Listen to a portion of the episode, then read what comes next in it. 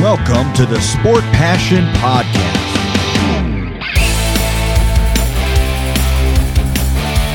And here is your host, Lars Marendorf.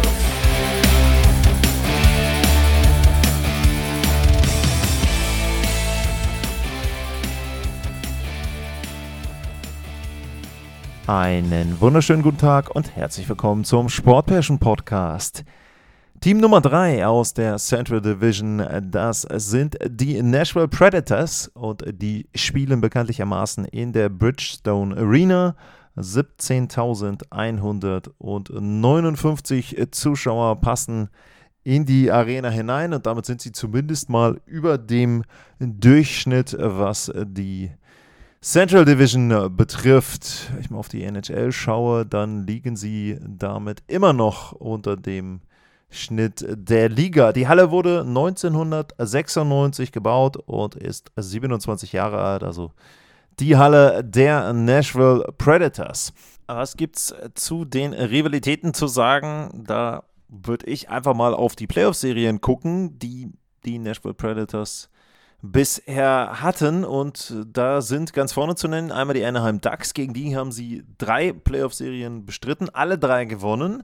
Die Chicago Blackhawks, da hat es dann im dritten Versuch zu einem Sieg gereicht. Die Red Wings, die mittlerweile woanders sind. Und die Red Wings sind auch noch eine ganz besondere Story, weil die Red Wings auch über lange Jahre eben in der Division waren, zusammen mit den Nashville Predators. Also da ist so eine historische Rivalität ähm, sage ich jetzt mal da. Und die San Jose Sharks, gegen die haben sie alle drei Serien verloren. Nur, ich muss halt ganz ehrlich sagen, ja, ich habe das jetzt auch gesehen, dann auch bei der Vorbereitung, aber so richtig in Erinnerung geblieben sind mir die Teams nicht unbedingt. Ich hatte tatsächlich die Situation, dass ich 2017 in Los Angeles war und äh, da habe ich dann auch ein Spiel äh, Anaheim Ducks gesehen gegen die Nashville Predators und da war tatsächlich vergleichsweise wenig Action da, dafür, dass sich die beiden Teams ein paar Monate zuvor in den Playoffs gegenübergestanden hatten.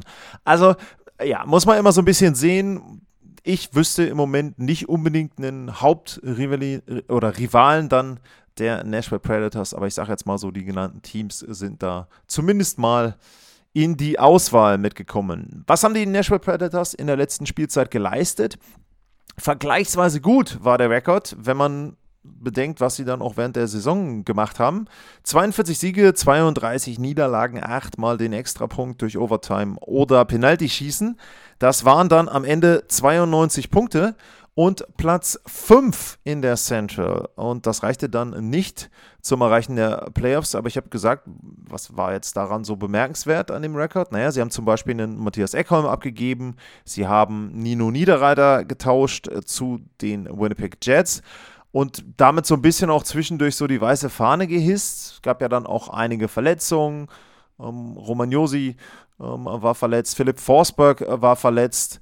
Und trotzdem haben es die Nashville Predators dann fast noch geschafft, die Playoffs äh, zu erreichen.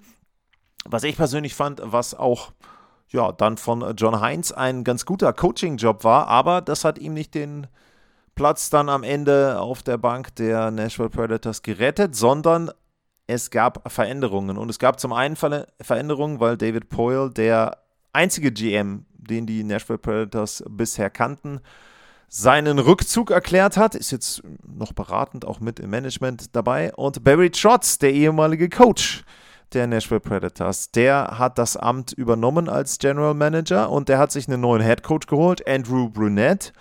Und wer sich daran erinnert, Brunette war 21-22 nach dem erzwungenen Rückzug von Joel Quenville, der Head Coach der Florida Panthers, hat sie da zur President's Trophy geführt und war dann in der letzten Spielzeit Assistant Coach bei den New Jersey Devils.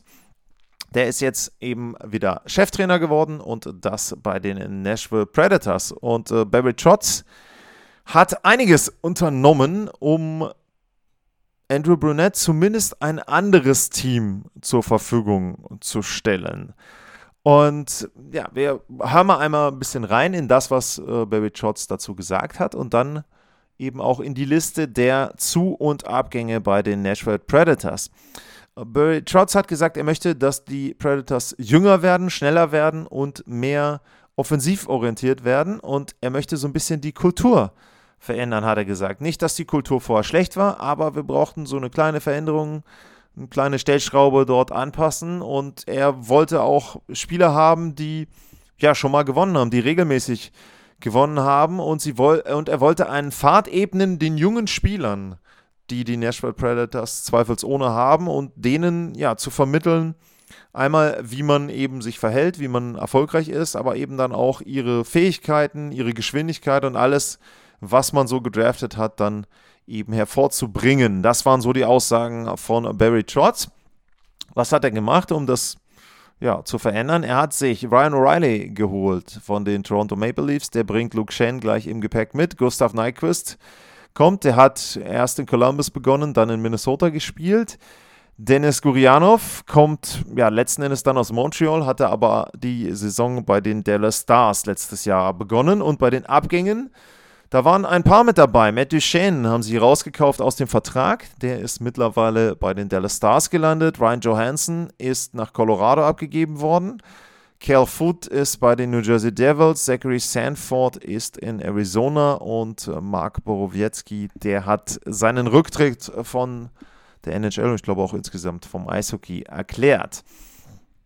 Ja, vor allem die Wechsel bzw. das Rauskaufen von Matthew Shane und Ryan Johansson, das waren Dinge, die haben wirklich überrascht, waren ja auch dann rund um die Trade Deadline herum und man kann jetzt Barry Trotz nicht vorwerfen, dass er sich mit dem Status quo abfinden wollte, der bei den Nashville Predators herrschte, sondern er hat da eben wirklich versucht, dann auch ja, eine Veränderung hervorzubringen und äh, jetzt eben dann auch im nächsten Jahr einen etwas anderen Kader zu haben. Jetzt muss man natürlich dazu sagen, ähm, ich hatte vor der letzten Spielzeit auch erwähnt, dass Matt Duchesne und auch Forsberg 2021, 2022 beide Karrierebestleistungen hatten und dass sie dann auch eben entsprechend ja so ein bisschen reif dafür waren, dass die Statistiken einfach dann auch schlechter werden. Das ist nun mal so, ähm, wenn Spieler nicht unbedingt in einem jüngeren Alter sind und sich noch richtig entwickeln müssen, dann ist so eine Career Season meistens eher eine Ausnahme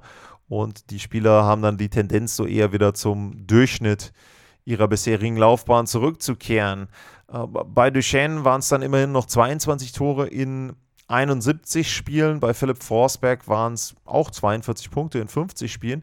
Aber das deutet auch schon so ein bisschen an, was ein weiteres Problem neben den Leistungen der Nashville Predators in der letzten Spielzeit waren. Das waren einfach auch die Verletzungen. Philipp Forsberg äh, hat am 11. Februar seine Saison beendet und Roman Josi am 18. Und bei Josi bin ich wirklich gespannt, wie er denn in die neue Saison reinkommt und wie sich das entwickelt, denn er hatte Gehirnerschütterungen und da ist natürlich auch immer so ein bisschen die Frage, wie kann ein Spieler dann wieder langsam an die NHL herangeführt werden. Das ist nicht einfach, da muss dann der Medical Staff auch viel, viel Fingerspitzengefühl haben.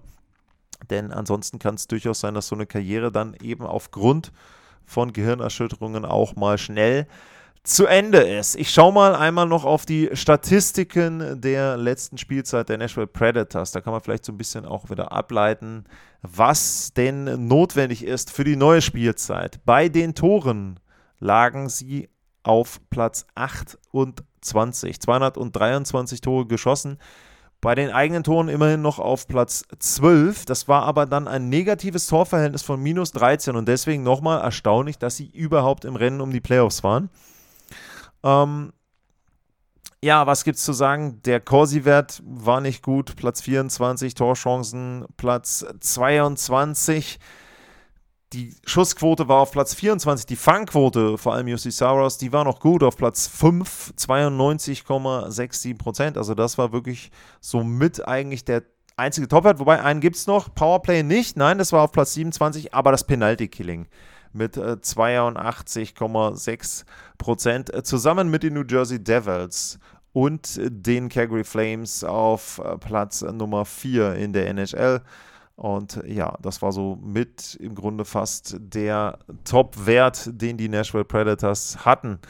Ähm, wenn ich jetzt mal aufs Lineup schaue für die neue Saison, ähm, dann ist schon zu sehen, dass sie ja weiterhin, finde ich, einen interessanten Kader haben und vor allem auch eine Mischung haben. Wenn ich jetzt mal auf die ersten beiden Reihen schaue, Reihe 1 wird hier im Moment zusammengebaut aus Ryan O'Reilly, Philip Forsberg und äh, Luke Evangelista, ähm, dann muss man eben sagen, dass natürlich O'Reilly Stanley Cup Gewinner, Conn Smythe Trophy Gewinner und Forsberg die beiden Veteranen sind und äh, mit Evangelista haben sie da einen frischen, jungen Spieler mit dabei. Der hat in der letzten Spielzeit 24 Spiele gemacht, da immerhin 15 Punkte, aber man muss natürlich auch da ein bisschen das einordnen. Er hat da viele Spiele gemacht, wo eben dann zum Beispiel ein Forceback nicht mit dabei war. Das heißt also, etwas von der Spielzeit, die er letzte Saison hatte, wird wahrscheinlich wieder so ein Stück weit runtergehen. Aber wenn man jetzt sagen würde, er macht dann so 50, 60 Punkte vielleicht in der Saison, ich glaube, da wären die Predators mit zufrieden. Bei beiden, bei Forsberg und bei O'Reilly, bei den Veteranen, ist natürlich die Frage, wie gesund bleiben die beiden. Ne? Also das ist eben ein Thema, was wirklich komplett über den Predators hängt. Zweite äh, Reihe ist auch wieder ähnlich zusammengestellt. Colton Sissons, Gustav Nyquist, die beiden Flügelspieler diesmal mit erfahrenen NHL-Akteuren besetzt und in der Mitte noch Cody Glass, der ja auch so ein bisschen immer noch nicht ganz seine Entwicklung verändert hat. Letzte Spielzeit 35 Punkte in 72 Partien. Ähm, aber trotzdem lässt er einfach noch so ein bisschen was zu wünschen übrig und da hofft man vielleicht jetzt mit der neuen Kombi, dass er da dann eben entsprechend auch äh, ja, gut abschneiden kann und gute Punkte liefern kann. Man muss übrigens dazu sagen, ähm, Colton Sissons ist der einzige Stürmer, der 82 Saisonspiele gemacht hat. Also auch da, Cody Glass letztes Jahr 72 Spiele immerhin noch. Gustav Nyquist auch nicht wirklich so viele mit 51 dann insgesamt bei den Teams, ähm, wo er aktiv war. Dritte Reihe, die ist dann schon homogener zusammengestellt, zumindest was das Alter betrifft. Jakov Trenin als Flügelstürmer, Kiefer Sherwood und Tommy Novak als Center dort in der Mitte. Auch da erhoffen sich die Predators einen richtigen Schritt nach vorne. Vielleicht kann er dann auch in die zweite Reihe mit reinrücken. Ich weiß nicht, wie sie die Kombi da haben wollen, dass er da mit Cody Glass tauscht oder auch nicht. Also das muss man, glaube ich, so ein bisschen abwarten, welche dieser beiden Reihen dann letzten Endes Nummer zwei oder Nummer drei sein wird. Und dann hinten in der dritten äh, in der vierten Reihe dann äh, Philip Tomasino, UC Parsenin und Cole Smith. Und was eben auffällt bei den gesamten Stürmern, bei allen Akteuren, ich habe jetzt diverse Teams schon in der Vorschau gehabt, wo ich dann teilweise auch gelobt habe, die hatten 30, 40 Tore Stürmer mit dabei, einige, die 20 gemacht haben und so weiter. Bei den Nashville Predators ist nicht ein Spieler dabei, der in der letzten Saison 20 oder mehr Tore geschossen hat. Also das Maximum hatte Philipp Forsberg mit 19 Toren in 50 Spielen. Alle anderen teilweise natürlich zweistellig, aber wenn ich jetzt auf die letzte Reihe gucke, dann sehe ich da 5, 6 und 4 Tore. Ja, auch da wieder eingeordnet. Keiner der Spieler hat 70 oder mehr Partien absolviert, teilweise viel weniger. Aber trotzdem muss man da eben sagen, es fehlt schon ein Stück weit an Offensive da kann etwas kommen aus der Verteidigung. Und ja, da gibt es eben zum Beispiel einen Romagnosi, der hat 18 Tore, 41 Vorlagen, wieder eine wirklich gute Spielzeit absolviert letztes Jahr. Aber er wird eben auch nicht jünger und diese Concussion-Situationen, das kann wirklich etwas sein, was ihm dann letzten Endes auch ein Problem äh, bereiten könnte. Dann, was gibt es sonst noch zu sagen? Mit Luke Shen, sicherlich ein neu zusammengestelltes Verteidigerpaar.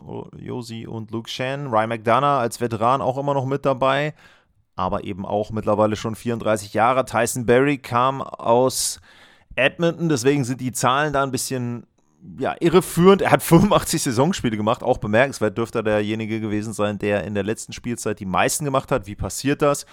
Kurz mal der Ausflug. Natürlich passiert das dadurch, er wird getauscht. Edmonton hatte zu dem Zeitpunkt, sage ich jetzt mal, 60 Spiele und die ähm, Nashville Predators hatten erst 57 absolviert und dementsprechend über die Restspiele hat er dann am Ende ein paar Spiele mehr gehabt als normalerweise, wenn man alle 82 Saisonspiele eines Teams mitmacht. Also diese, diese Sonderkonstellation gibt es immer mal wieder, dass Spieler eben dann mehr als diese 82 Partien absolvieren. Dritte Paar, Alexander Carey, Dante Fabro. Auch da vielleicht auch bei Fabro oder könnte nochmal ein Entwicklungssprung kommen, aber letzten Endes, das ist zum Beispiel ein Punkt, wo man sagen muss, so jung und so hoffnungsvoll einige Spieler dort in der Offensive sind bei den Nashville Predators. So alt ist dann die Defensive verglichen mit anderen Teams. Ich glaube, ich hatte Buffalo genannt, wo ein Spieler, meine ich, über 30 war. Hier sind lediglich äh, Carrier und äh, Dante Fabro dann letzten Endes unter 30. Ganz wichtiger Spieler im Tor natürlich für die Nashville Predators, UC Sauros. Er ist derjenige, wo man sagen muss, ähm, ja, er wird so ein bisschen, glaube ich, auch darüber entscheiden, wohin die Saison geht, ob sie in Richtung Playoffs gucken oder ob sie sich dann auch wieder ein bisschen weiter ja, nach unten orientieren müssen. Und natürlich ist da eben auch ein Punkt, was gibt es denn an möglichen jungen, hoffnungsvollen Spielern? Und da ist bei den Goalies, äh, bei den Nashville Predators ein Goalie zu nennen, nämlich Jaroslav Askarov. Der war 2020 die Erstrundenauswahl an Nummer 11 der Nashville Predators. Und wenn der in irgendeiner Form nächste Saison gut reinrücken kann, dann kann es sein, also es sind sehr, sehr viel konjunktiv, dann kann es natürlich sein, dass die Predators im Fall der Fälle, wenn es nicht so gut läuft, vielleicht dann auch UC Saros tauschen, denn bei Saros läuft der Vertrag zwar noch ein Jahr länger, aber auch da ist dann immer die Situation, ich hatte zum Beispiel bei Winnipeg über Conor Hellerback geredet, wenn ein Spieler erst in der letzten Saison getauscht werden soll, dann weiß natürlich auch die Gegenseite, okay, die stehen jetzt unter Druck, die wollen irgendeinen Gegenwert haben, die sind dann so ein bisschen verzweifelt und tauschen ihn dann vielleicht auch etwas unter Marktwert. Dementsprechend da kann es sein, ich kann es mir jetzt erstmal nicht vorstellen, dass sie Star Wars tauschen wollen. Vielleicht wollen sie ihn auch einfach noch behalten ähm, und dann eben zusammen mit Askarov als Duo aufbauen. Aber das wäre eben ein Spieler, wo man sagen könnte, ja, ähm, der kann dann auch als junger Spieler eben in den Kader der Predators rücken. Ansonsten Joachim Kemmel ist noch zu nennen, Nummer 17, 2020, äh, 2022 NHL Draft, äh, hat letzte Saison AHL gespielt und ja, auch dann ähm, in Schweden noch gespielt und ähm, kann es sein, dass er vielleicht so mal reinschnuppert, je nachdem auch wieder da Verletzungssituation. Das ist natürlich dann ein Vorteil für die jungen Spieler, dass sie eben hochrücken können in den Kader. Aber letzten Endes werden sich das die Predators nicht wünschen. Was ist möglich insgesamt in der nächsten Spielzeit? Die Predators fallen für mich auch wieder in diesen Mischmasch an Teams ich sag mal, Colorado Dallas oben nehme ich raus. Minnesota ist für mich auch nochmal eine Stufe besser. Und dann kommen eben schon die Nashville Predators zusammen mit St. Louis, Winnipeg und auch mit Abstrichen vielleicht Arizona, würde ich sagen, balgen die sich um Rang 4 bis 7. Und die Frage wird sein, ob überhaupt mehr als drei Teams aus der Central Division in die Playoffs einziehen. Gegenüber der Pacific ist, glaube ich, die Division dann insgesamt ein bisschen schlechter besetzt und ich kann mir vor allem dann auch in der Mitte vorstellen, dass in der Pacific fünf Teams sind, die ein paar Punkte mehr haben im Vergleich äh, zur Central und dass dann zum Beispiel die Nashville Predators auch das Nachsehen haben und die Playoffs nicht erreichen.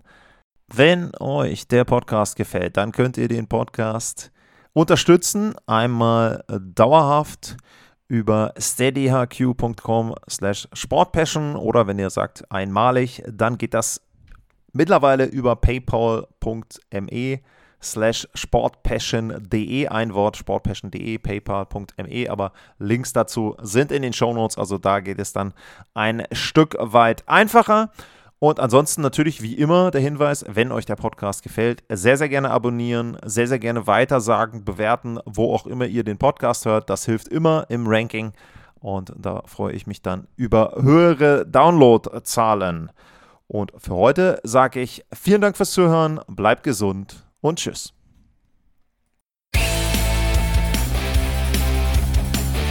Sportliche Grüße. Das war's, euer Lars.